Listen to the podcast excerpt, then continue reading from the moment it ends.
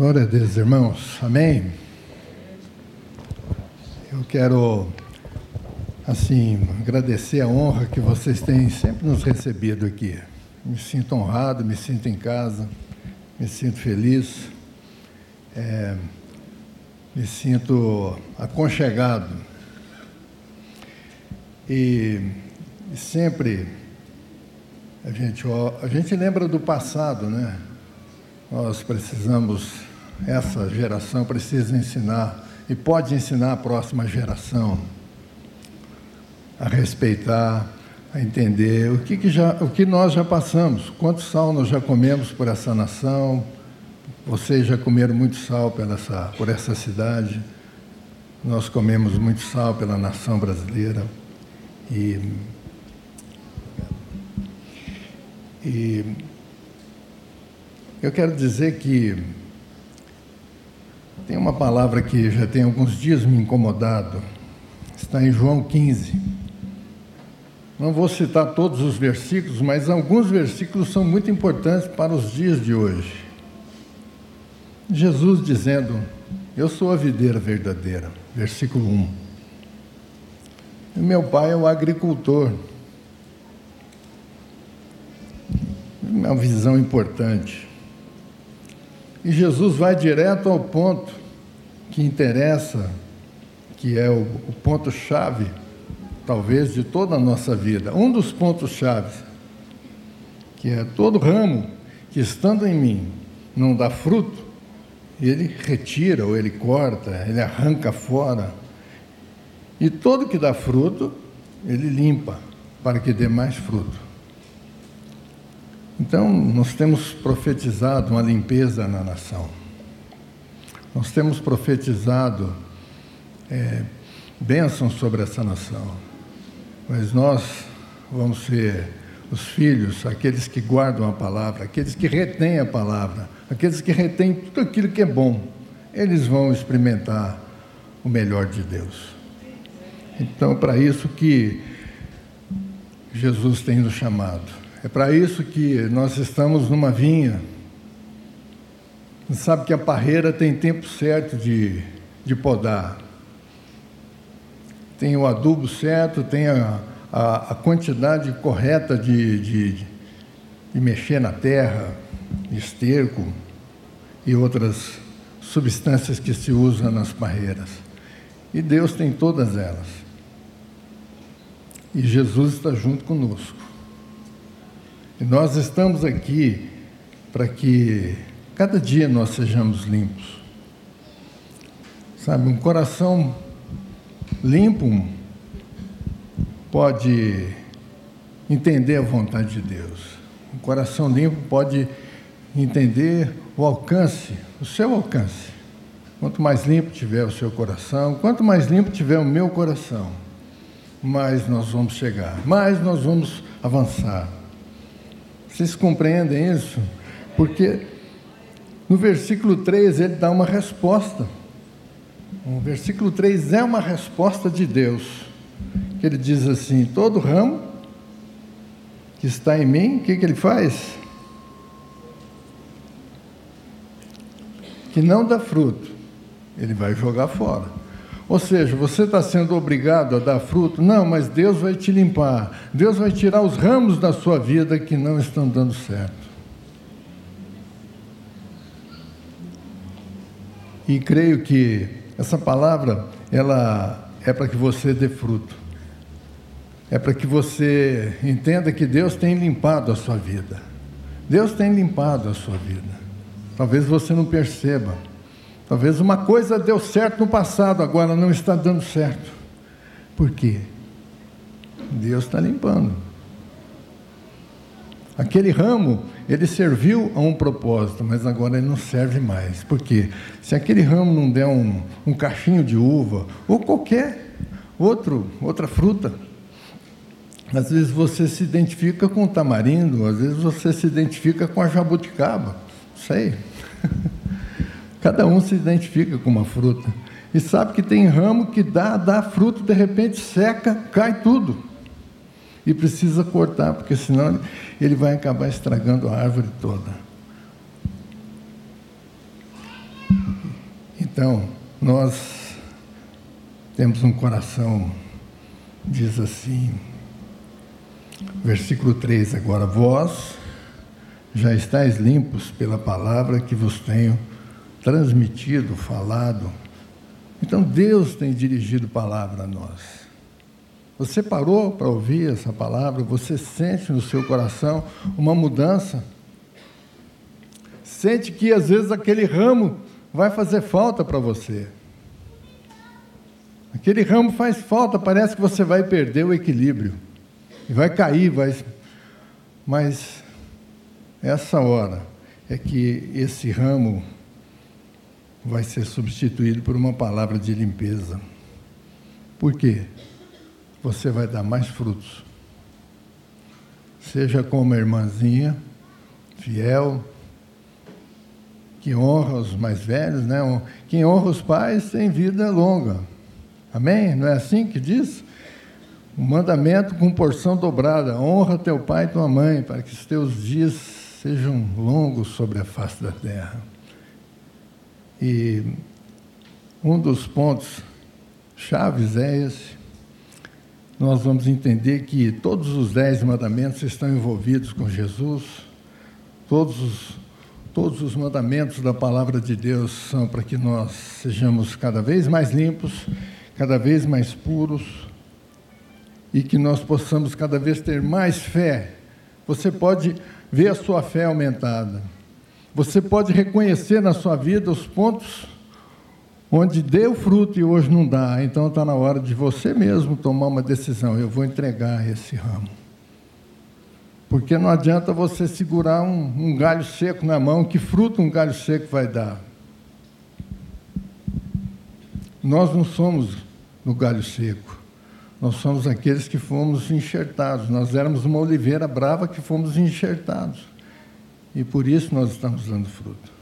Deus soube como enxertar você no reino de Deus. Deus sabe como cuidar do seu coração. Deus sabe que horas que vai ter que cortar aquele raminho ainda que você veja brotando uma, uma folhinha nele.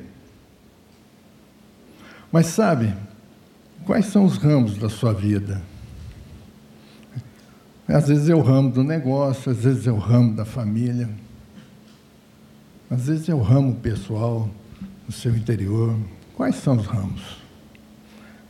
Quais são os ramos que, que Deus vai te elogiar? Olha, eu cortei aquele ramo na sua vida, sabe por quê? Porque a minha palavra tem feito você limpo ou limpa. Porque se você estiver limpo, você vai permanecer em mim, versículo 4. E eu permanecerei em você. Olha só, nenhum ramo pode produzir fruto por si mesmo. se não estiver ligado à videira. Lembra lá do versículo 1? Eu sou a videira verdadeira, meu pai é o agricultor. Então, toda a nossa vida, todo o chamado de Deus que você recebe, toda a voz de Deus, toda a leitura que você faz, todo pensamento que você tem, pode ser um pensamento ligado em Deus. A sua vida pode mudar. E ele vai andando com isso aqui, sobre permanecer. Então existe uma diferença, porque o ramo pode permanecer em Deus e pode não permanecer, ou seja, pode entrar um veneno. Você pode sugar um veneno. E o veneno diz assim: se você não permanecer em mim, ou se alguém não permanecer em mim, será como ramo que é jogado fora e seca. Quantas coisas boas têm secado na nossa vida? Por falta de permanecer em Deus, por falta de manter um padrão de vida moral, espiritual, familiar, profissional, eu queria que você pensasse, se colocasse, dispusesse na mão de Deus. Tem essa visão do cordeiro e do leão, tem uma visão de Deus chegando Deus trazendo algo novo, Deus trazendo algo forte, Deus trazendo palavras para essa nação que vão cair, sabe como? As pessoas vão pensar que as palavras são estrela cadente, de tão forte que elas serão, elas vão impactar pessoas. Essa é a palavra que Deus espera do corpo dele, do corpo de Cristo. Essa é a palavra. Versículo 7, versículo 7: Se permanecerdes em mim e as minhas palavras permanecerem em vós, pedirei o que quiseres e vos será concedido. Já pensou? Você pede uma palavra de conhecimento, Deus dá uma palavra que vem como uma força tremenda, ela marca a terra. Então, as palavras de Deus através de nós vão marcar essa terra. E nós estamos numa semana de marcar essa terra. Marcar essa terra com a palavra de Deus. O nosso nome já está reservado lá para o livro da vida, já está. E nós vamos chegar lá. Não importa se a sua palavra vai cair na terra e levantar só um montinho de terra, mas é uma palavra de Deus. Ou ela vai cair, vai fazer um buracão, vai fazer uma cratera. Não importa, ambas têm o seu efeito. Tem o mesmo efeito, que é criar um impacto. E essa terra, essa, essa terra que foi prometida para o inferno, ela pode ser transformada ainda, até o tempo de Deus. A terra está sendo entesourada para o fogo, mas nós não. Sabe, o desejo de Deus, está escrito lá em 1 Timóteo, não é que todos se arrependam e cheguem ao pleno conhecimento da verdade. É que nenhum pereça, a verdade é essa, não é se perder, é perecer. Perecer é quando a pessoa não tem mais expectativa de vida nenhuma, não tem expectativa positiva. Isso significa perecer. Pessoa que não tem fé. Pensa como Deus pode impactar a sua vida, como Deus pode impactar pessoas através de, um, de uma simples palavra. Veja bem, outra parte importante dessa questão de participar da videira verdadeira, de ser um ramo que é limpo, é, às vezes eu fico pensando, imaginando é, como o povo de Israel dá valor à tâmara. Vocês conhecem a tâmara? Leva 80 anos para dar fruto. Provavelmente, se seu pai e sua mãe plantou uma tamareira, o dia que você nasceu, você só vai ver fruto se você passar dos 80 anos. Ou, mais fácil, vai ficar para os seus filhos, para os seus netos, usufruírem daquilo. Então é uma alegria. Alegria, alegria, sabe? De ser amado. Versículo 9: Assim como o Pai me amou, eu da mesma forma vos amei. Então aqui já não permanece em Jesus, mas permanece no amor. 1 João não fala isso? Não fala que é, Deus é amor? Ainda lá fala assim: Amados, amemos-nos uns aos outros, assim como Deus nos amou, pois Deus é amor. É uma música que criança cantava assim na época que eu era jovem. Quando eu converti, que eu não tinha nem. Os filhos nem não sabia cantar direito ainda. Sabe? Aí ele muda para outra, outra parte. Primeiro é permanecer, depois é amor e agora obedecimento obediência. Se obedeceres aos meus mandamentos, permanecereis no meu amor. Exatamente como eu tenho obedecido às ordens do meu Pai. Olha, obediência e amor. Você já pensou em, em reagir a esse amor de Deus? Pensa. Você pode reagir a esse amor. Você pode amar as pessoas em obediência a Deus. Como que Jesus ensinou a tratar o inimigo? Se tiver fome, dá comida. Se tiver sede, dá bebida. Parece assim que saiu assim de um, de um livro de ficção, uma coisa parecida, mas não. O amor de Deus não tem nada a ver com ficção, ele é revelado na obediência. E se a gente for pesquisar a obediência, deixo isso para uma outra oportunidade para você usufruir disso.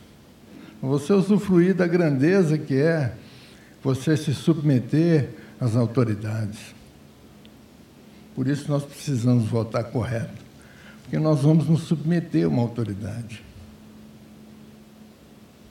E Deus te colocou nessa posição, nesse dia, no século 21, para que você fosse alguém que expressasse o amor de Deus através da obediência na palavra. Pode ser que um dia você possa ser perseguido por causa disso. É. Olha, eu, eu penso assim, eu vejo Jesus como uma pessoa alegre, muito alegre, porque é, se quem encher Jesus de alegria, você pode permanecer na palavra dele complicado. É ou não é? Porque Jesus é muito simples. Ele fala assim: olha, é, eu tenho vos dito estas palavras para que a minha alegria permaneça em vós. Já pensou? Você ouvir, você entender, praticar aquilo e imaginar o seguinte: eu não sei como é o seu poder de imaginação, né? como é que você faz as combinações para imaginar a alegria de Jesus.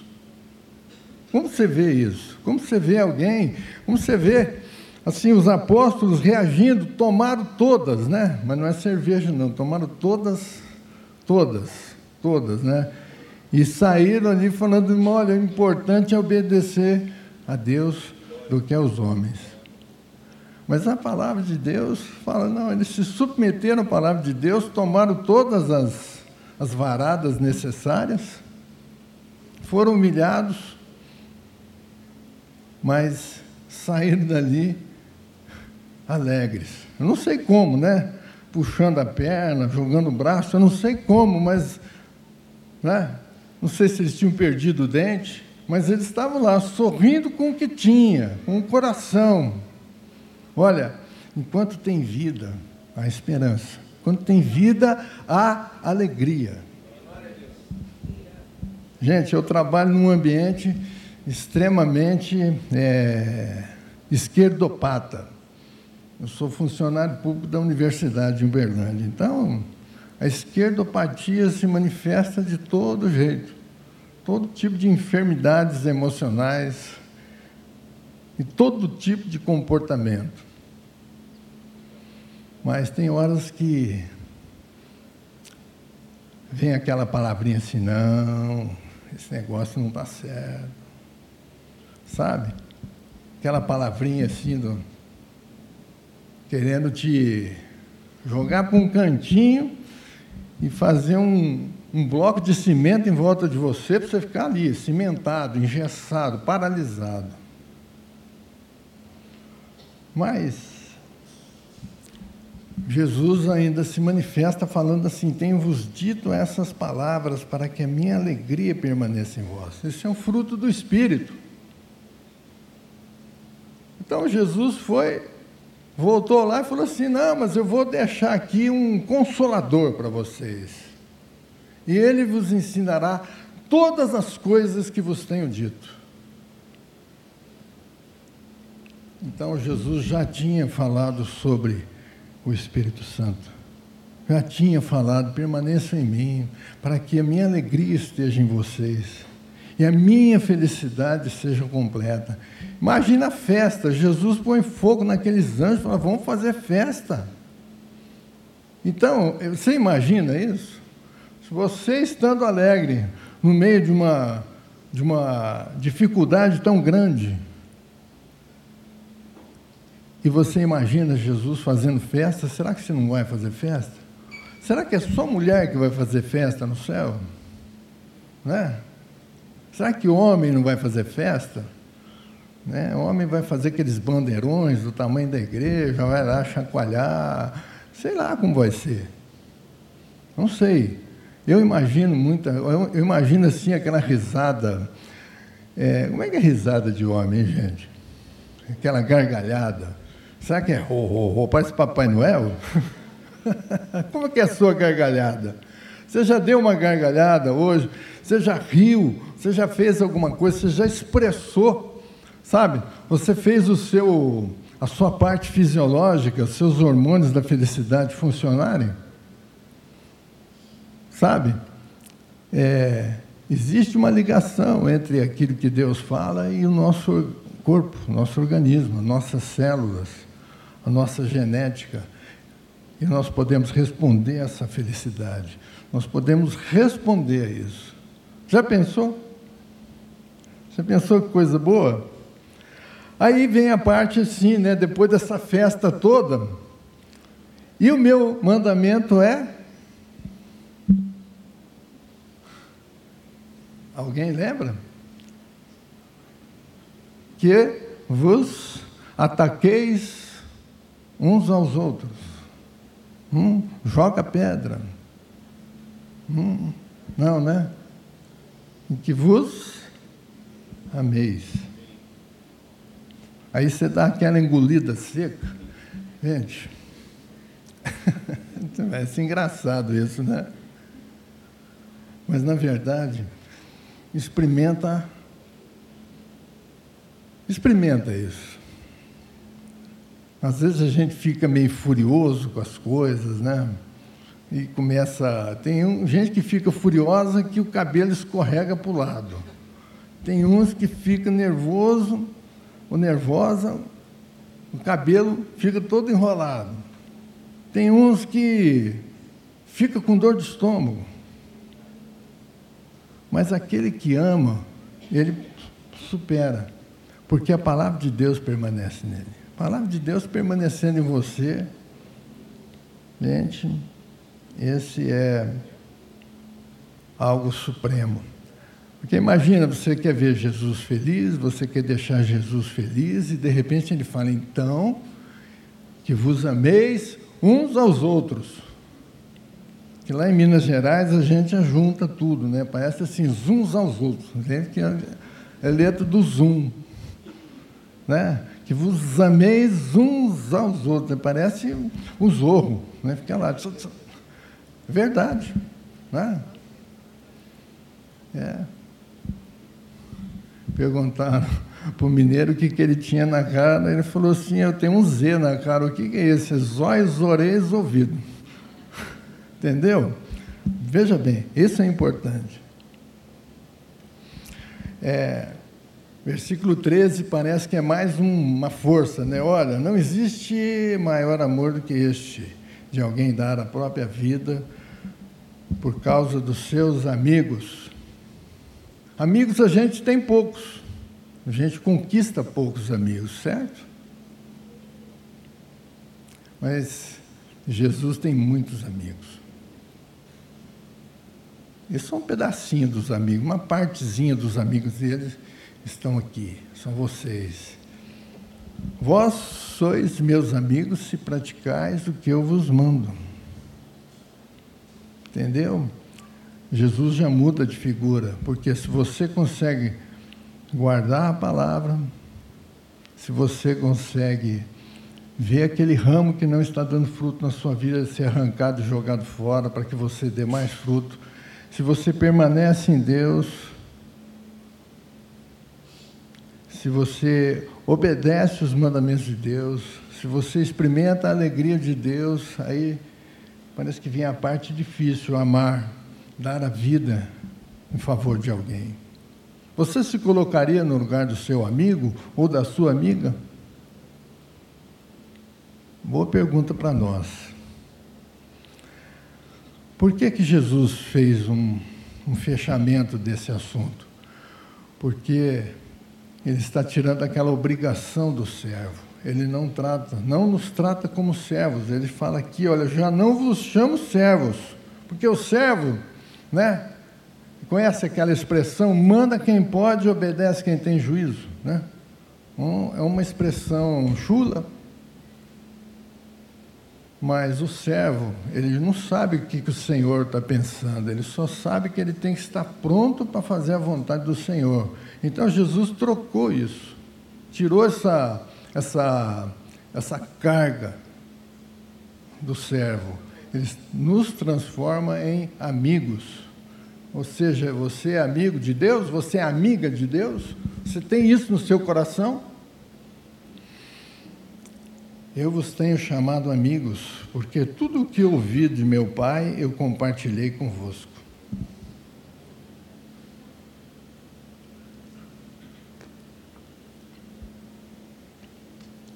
Você já viu aquela expressão pelo contrário? Você já achou algum pelo contrário aí no seu braço? Não?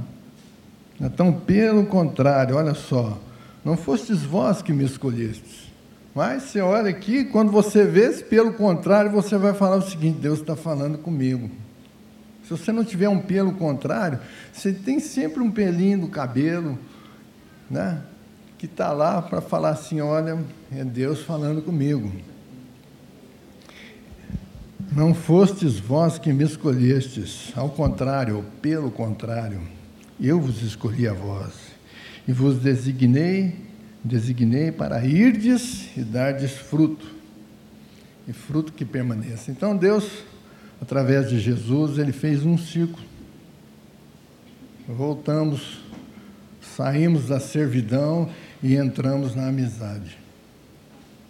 Então, esse ciclo completo, Deus quer transformar a sua vida através disso. Deus quer transformar a sua relação de amizade com as pessoas com os seus inimigos. Tem outra palavra do mundo, né? Acho que ela assim, a gente tem os amigos sempre por perto, mas a gente trabalha mais próximo ainda dos inimigos, não é assim? Às vezes é, é essa é a conotação de amizade, de, de você ver que a pessoa está contra você e você não se deixa ser vencida ou ser vencido mas você vence. Como é que a gente vence o mal? Praticando bem. Amém? Sendo assim, seja o que for que pedirdes ao Pai em meu nome, Ele o concederá a vós. Amém? E o versículo 17 ele diz assim: é, que vos ameis uns aos outros. Este é o meu mandamento. Então Jesus fecha um ciclo na nossa vida de quebrar um galho, quebrar não, podar aquele galho, até você amar o seu próximo, como Jesus nos ama. Ou, como diz em Efésios, né? Cristo amou a igreja de tal maneira, de tal forma, que ele se entregou por ela. Então, os maridos podem viver isso em casa. E como a esposa ama o marido? Se submetendo a ele, isso fica para uma outra oportunidade. Mas por que, que Jesus preparou isso tudo? Porque o mundo odeia os discípulos. Olha, se o mundo vos odeia, sabei que antes de mim odiou a vós também. Se vós fosseis do mundo, ele vos amaria como se você pertencesse ao mundo. Entretanto, não sois propriedades do mundo, mas eu vos escolhi e vos libertei do mundo. Por esta razão, o mundo vos odeia. Sabe por que, que quebra lá, que arranca o raminho que não dá fruto? É, é, uma é uma chave que é desligada de você com o mundo e ligada no céu com Deus. Essas chaves são importantes para você entender os passos que Deus tem levado a igreja brasileira. É, eu queria comentar mais uma coisa. Contudo, o mundo vos tratará mal por causa do meu nome, Jesus, pois não conhecem aquele que me enviou, não conhecem a Deus, o Pai. Se eu não tivesse vindo e falado ao mundo, eles não seriam culpados.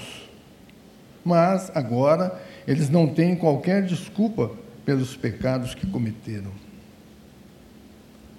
E imagina você agora na sua relação pessoal com pessoas mundanas que não conhecem Jesus e que acham que estão certas e que ser crente é errado, casar é errado, ter filhos é errado,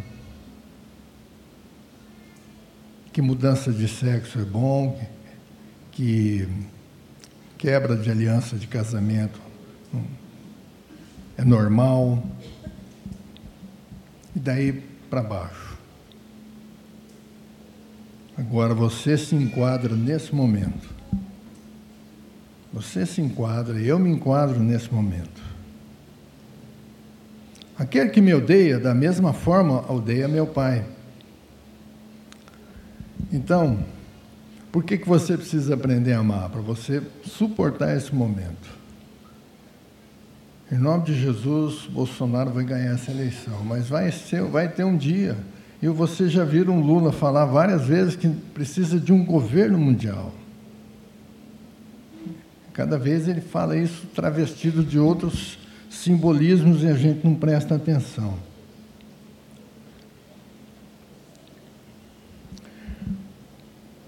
Então,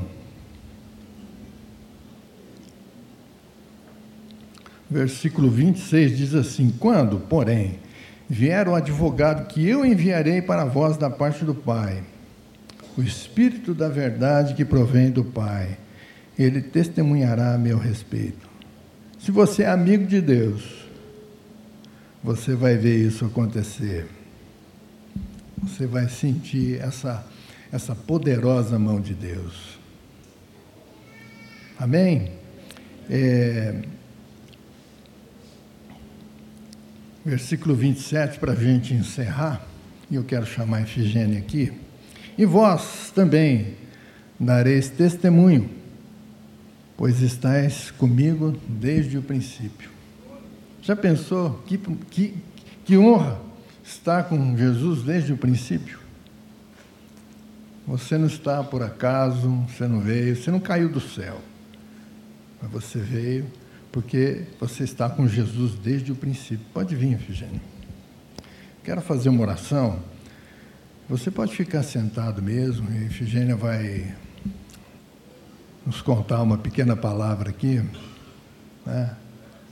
Então, a gente está em semana de eleição e nós estamos em semana de celebração de 44 anos de casado.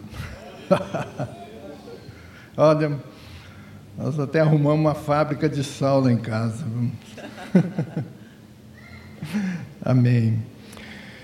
Senhor, eu quero te agradecer pela oportunidade te agradecer por expressar a Sua palavra, por sermos moldados pelo Espírito Santo, por termos vários, vários ramos arrancados da nossa, do nosso corpo, da nossa alma, porque não davam fruto, porque o Senhor estava nos preparando para esse momento ou para momentos como daqui para frente, para que nós sejamos designados para dar fruto, muito fruto e fruto que permaneça que nós possamos dar frutos de amor, de obediência, de alegria, Senhor, e de amar aos inimigos, amar quem está ao nosso lado, nos submeter à Sua palavra através do Espírito Santo. E nós te agradecemos. Senhor, toca nesses corações, toca para que haja, Senhor Deus, uma, uma poda, porque o Senhor não arranca, o Senhor poda. O Senhor poda para que outros galhos fortes possam nascer e possam fazer com que essa planta, com que essa vida se sinta mais forte e mais vencedora. E nós te agradecemos em nome de Jesus. Amém? Efigênia vai falar um pouquinho agora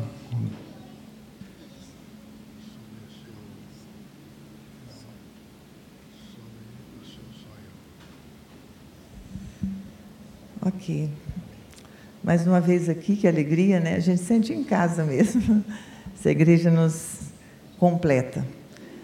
Ah, Adolfo está pedindo para eu compartilhar um sonho Eu entendo que também tem a ver com a palavra, mas tem a ver com esse tempo que nós estamos vivendo, tem, que, tem a ver com a nossa vida, né? Achei muito interessante o que o Senhor me mostrou. E nesse sonho, eu saí de um lugar, um lugar grande, um lugar de. tinha colunas fortes, um ambiente assim, é, natural, mas forte, como se fosse um corredor de um castelo. Tinha uma saída para a rua. Então eu passava entre esses, é, essas colunas grandes assim e saía. Mas quando eu coloquei o pé do lado de fora, que eu olhei para o mundo, olhei para o ambiente natural, o sol estava baixando, como se tivesse de tardezinha, e então eu sabia que logo iria escurecer, mas dava para sentir o calorzinho do sol. Eu senti aquele sol e comecei a subir uma avenida. Peguei a minha direita e comecei a subir a avenida. A avenida era uma avenida de duas pistas. Então eu comecei a andar, andar, e nesse trecho que eu caminhava nessa avenida, eu passei para o meio do canteiro e eu encontrava pessoas. Eu encontrava pessoas, todas as pessoas que eu encontrava, a fisionomia era a mesma. Era uma fisionomia um pouco amarelado, parece triste, como se fosse uma pessoa anêmica. E tinha todas as pessoas tinham a mesma expressão facial. Mas uma estava com fome, outra estava com roupas estragadas, outra estava carregando criança. Então era uma diversidade de situações, né? Em muitas e muitas pessoas, e eu fui caminhando um longo espaço naquele naquele trecho de, do meio da avenida, mas de repente eu olhei para a minha direita, era uma casa como se toda a parede do lado de fora fosse uma madeira larga. Mas eu cheguei até essa casa. Quando eu cheguei bem perto dessa casa, automaticamente eu bati na porta. Eu não sabia que era uma porta, porque a casa não parecia que tinha uma divisão. Mas alguém empurrou aquela parte de cima da, daquela parede. Gente, eu morei em fazenda onde tinha vendas. Era igual aquelas vendas do passado. Empurrava assim e colocou um, ferro ali, né? Quando eu olhei para dentro, tinha muitos pães, mesas, mesas, mesas, variedade de pães e variedade de tamanho e qualidade de pães. Mas eram muitos que não dava para eu ver o fim. Mas eu estava ali do lado de fora, ainda na calçada, olhando para os pães. Veio uma pessoa de branco, vestido de padeiro, aquele uh, chapeuzinho lá, avental e tudo, né? Veio, olhou para mim, voltou para uma mesa pegou uma variedade de pães, colocou num saquinho de pão, segurou a pontinha assim fechadinho, como se fosse. Eu não falei nada, não pedi quantidade de pão, não falei o que eu queria, não falei qual pão que eu queria, nada. Ele me entregou e eu recebi aquele pão, voltei e ele ficou esperando eu sair. Quando eu comecei a sair, ele puxou aquela porta, fechou. Eu olhei aquele saco de pão no sonho e pensei assim: uau, eu queria falar só isso, pela multidão que eu tinha encontrado. Mas quando eu pensei em falar, me veio assim no meu coração: o que você recebeu é o suficiente para dar e pode multiplicar. Aí eu, glória mesmo, eu peguei aquilo e, e comecei a tomar uma atitude: eu vou começar a repartir esse pão. Eu vou começar a repartir. Só que todas as pessoas e a multidão e tudo que eu tinha andado, eu ainda não sabia se eu pegava um pedacinho, uma faísca, ou se eu repartia, ou fazia uma reunião. Eu ainda estava ali naquele planejamento. Quando veio no meu coração uma palavra muito forte: na casa do pão tem fartura. E eu acordei. Eu entendi para mim naquele dia, foi nesses dias atrás, como um sinal da igreja nesses dias, ok? Acho que não tem outra, outra interpretação, né? E eu acordei, comecei a orar e tudo. Eu tenho estudado ainda sobre isso, não, não desenvolvi uma palavra ainda por completo né, para nós ou para a igreja, mas eu já tenho estudado um pouquinho lá em João é, 6, já fala que eu sou o pão da vida, aquele comer de mim terá vida e tal. Tem muitas passagens que levam a isso e muitas passagens que Jesus se coloca como o pão da vida. E mas o que trouxe forte para mim, que eu entendo que é para essa igreja, para a igreja do Brasil, para a igreja do mundo, Será que nós estamos conscientes que nós temos esse pão? E o que nós temos é o suficiente? O que ele já deu para nós? Talvez eu falo assim: não, eu recebi só um pouco, eu só tenho dom de língua ainda. Não, eu só sei né, fazer uma visita. Não, eu, eu, eu, eu, eu. Às vezes eu tenho pouco, eu vejo que eu tenho pouco, eu sinto que eu tenho pouco, eu não sei quanto eu tenho. A reflexão que eu tive quando eu saí com aquele pão parecia que não era suficiente. Mas aí eu entendi, o que eu recebi dele, eu preciso repartir. O que eu tenho dele, eu preciso dar. O que eu tenho é o suficiente, pode multiplicar se aparecer. E se eu precisar, eu posso buscar mais. Mas aqui na igreja, ou na igreja, ou com a igreja, nós temos o pão da vida. E eu entendi também que toda aquela fisionomia amarelada, ou que todos tinham a mesma fisionomia, depois eu fui refletindo, é um espírito de morte espiritual. Eles não tinham alegria, não tinham vida, não tinha beleza. Eu olhava uma e outra das diferenças de pessoas e tudo tinha, parece que a mesma cor. Não posso falar a mesma cara, mas a mesma cor. Gente, o mundo tem cara de morte.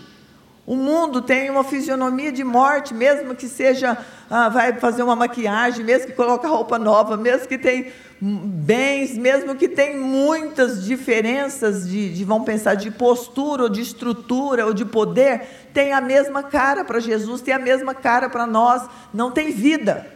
Eu vi isso no sonho, não tinha vida. Tem tudo, mas não tem vida, não tem o pão da vida. A igreja tem o pão da vida. Eu penso que nós estamos nesse tempo, ou não sei que tempo ainda vai chegar, aonde o único socorro é a igreja. E às vezes a gente não valoriza, né? A gente não valoriza tanto, a gente tem tanto, né?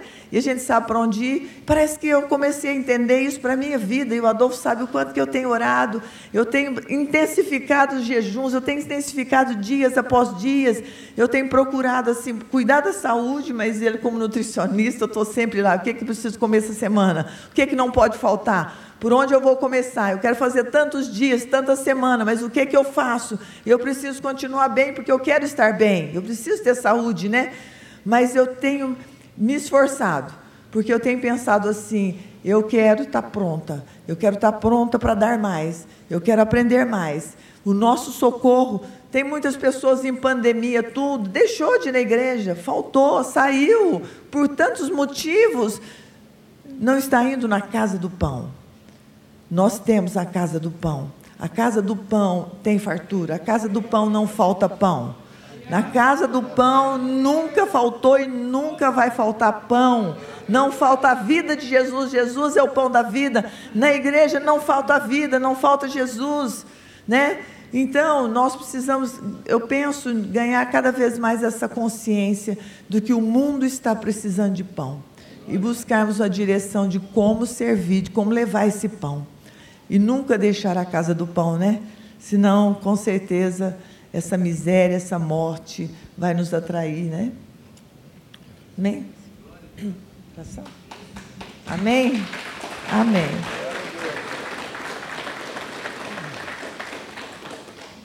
O Adolfo está falando de oração, se eu posso fazer oração.